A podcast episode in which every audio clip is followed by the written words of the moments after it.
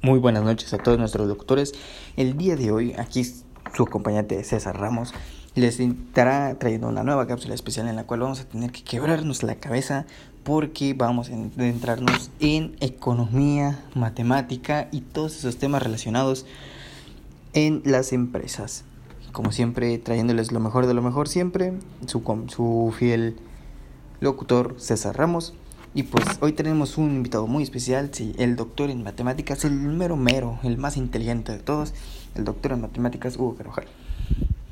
Muy buenas noches a todos, este, espero que hoy tengan una linda noche y vamos a entrar en tema.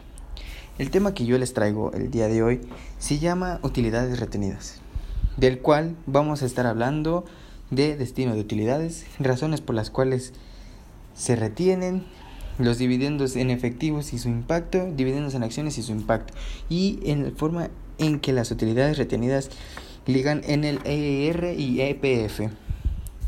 Muchas gracias, doctor. Esperamos que tenga una muy buena exposición. Este, adelante, deleítenos, por favor. Muchas gracias. Bueno, lo primero que vamos a abordar es el destino de utilidades. Todos sabemos que las utilidades retenidas forman parte del capital ganado de las empresas y su importe se representa en el cuerpo del balance general el cual es formado del capital contable en la que se integran todos aquellos salarios de la empresa, que también corresponden a tener utilidades. En pocas palabras, las utilidades retenidas son los dividendos, dinero en efectivo y o en acciones. Muy interesante, muy interesante. ¿Y qué me dice sobre razón por la cual se retienen?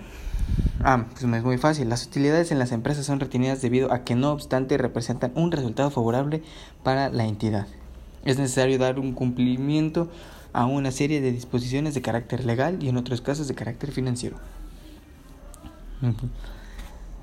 Dividendos en efectivo y su impacto. Mm. Esto suena complicado, entonces, ¿qué me puede decir de ello?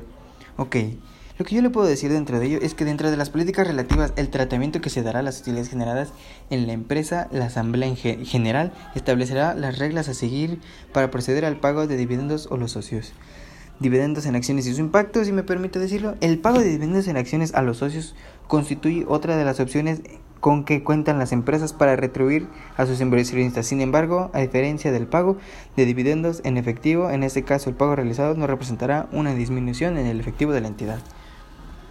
Ah, pues eso sí suena demasiado complicado, pero por lo menos ya sabemos de qué quiere hablar este loco, digo el doctor.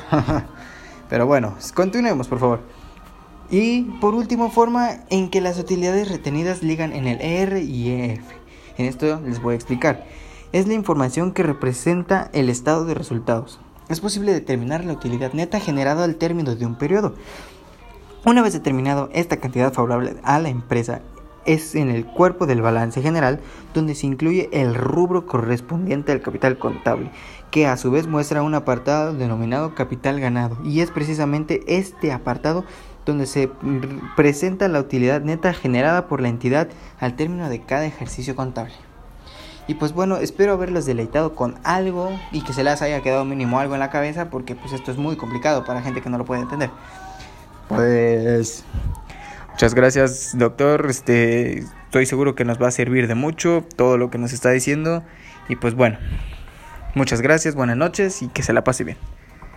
Y bueno, mis queridos, estimados oyentes, este, hemos llegado al fin de este podcast.